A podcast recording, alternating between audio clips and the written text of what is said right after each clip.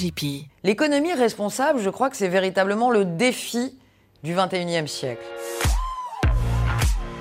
Ces propos ne sont pas ceux d'une porte-parole de banque ou d'assurance, mais ceux d'Olivia Grégoire, la secrétaire d'État chargée de l'économie sociale, solidaire et responsable.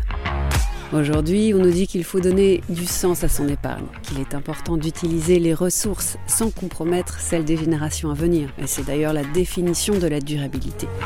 On nous parle de finances durables ou d'investissement socialement responsable, d'ISR pour les plus initiés. Mais la finance responsable, c'est quoi exactement? Pour y voir plus clair, on a contacté l'association Finance for Tomorrow. Leur objectif est de faire de la finance verte et durable un élément moteur du développement de la place de Paris. Pour Anne-Claire Roux, la directrice générale de Finance for Tomorrow, la finance responsable, c'est vraiment euh, tout ce qu'on appelle les enjeux ESG, donc environnement, social et gouvernance. Et euh, c'est vraiment la question de transformer l'ensemble du secteur financier vers des pratiques euh, du durabilité et donc d'intégrer l'ensemble de, ces piliers ESG dans la pratique à la fois dont des acteurs financiers, que ce soit des banques, des investisseurs ou bien des assureurs.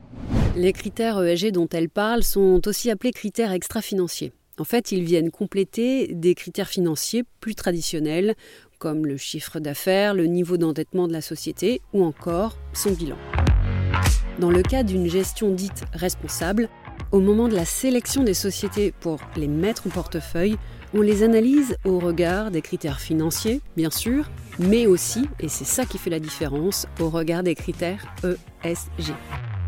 Dans ce cas, on se pose des questions du type est-ce que la société a une bonne gouvernance d'entreprise? Quelles sont ses pratiques environnementales? Ou encore, quelle est sa politique sociale? Est-ce qu'elle traite bien ses salariés? En France, il existe différents produits de finances durables. Ils sont facilement accessibles, mais tout le monde n'est pas forcément au courant. Aujourd'hui, il y a effectivement euh, plusieurs produits et je crois que l'obstacle principal en réalité, c'est justement la bonne visibilité de ces produits parce qu'il y a une période, il n'y avait pas suffisamment d'offres. Maintenant, il y a une offre qui a été développée par les acteurs, mais les épargnants français n'ont pas forcément connaissance de, euh, tous ces produits.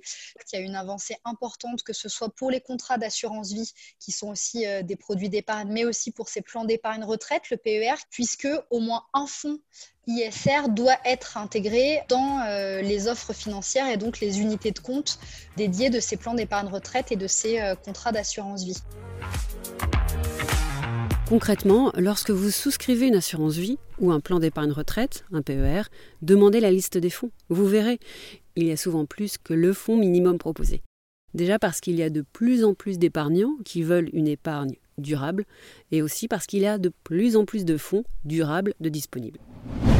Mais justement, avec la multiplication de ces fonds, eh bien, il n'est pas toujours simple de s'y retrouver. Il y a beaucoup de jargon et la matière est très technique. Alors, pour aider les particuliers qui aimeraient placer leur argent de façon plus durable, eh bien, l'État a créé des labels pour y voir plus clair en France, on a la chance depuis euh, déjà plusieurs années d'avoir euh, différents labels. Donc le, label ISR, investissement socialement responsable, qui permet vraiment euh, de répondre un peu à cette aspiration des épargnants qui souhaitent donner plus de, sens à leur épargne. On a aussi le label Greenfin, qui lui porte plus particulièrement sur l'investissement en faveur de la transition énergétique et écologique. Donc là, c'est aussi un moyen de flécher, mais de flécher plus précisément sur les questions environnementales. Et puis vous avez aussi le label Finansol, qui lui est un label très ancien, puisqu'il a plus de 20 ans maintenant, euh, qui permet d'orienter l'épargne sur les produits solidaires. Il y a aussi un quatrième label, le label Relance, assez récent car il a été créé en octobre 2020 pour aider à relancer l'économie de la France. Une question qui revient très souvent avec l'investissement durable, c'est la question de la performance. Est-elle aussi bonne que celle des fonds classiques? Oui, tout à fait. Et même ce qu'on voit, c'est que ça peut même aussi euh, dépasser euh, les objectifs de, euh, de, performance. Mais ça, je crois que c'est une question importante parce que pendant trop longtemps, on a eu tendance à croire que les fonds ISR, c'était aussi une bonne action un peu qu'on pouvait faire avec son épargne et que, en revanche, il y aurait moins de rentabilité qu'avec des fonds classiques.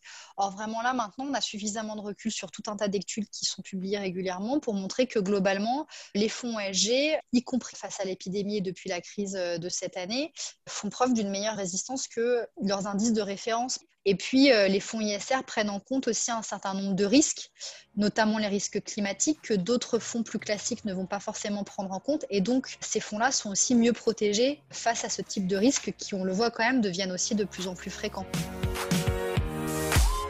Finalement, l'essence même de la finance durable, c'est la façon de sélectionner les entreprises à mettre en portefeuille. Une sélection réalisée en fonction des critères ESG, environnement, social et de gouvernance. Mais comment se passe exactement cette analyse ESG Bien, on vous en parlera dans le deuxième épisode consacré à la finance durable.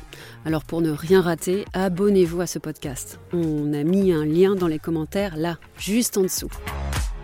On espère vraiment que cet épisode vous a plu et on vous dit à très bientôt pour un prochain épisode de l'épargne.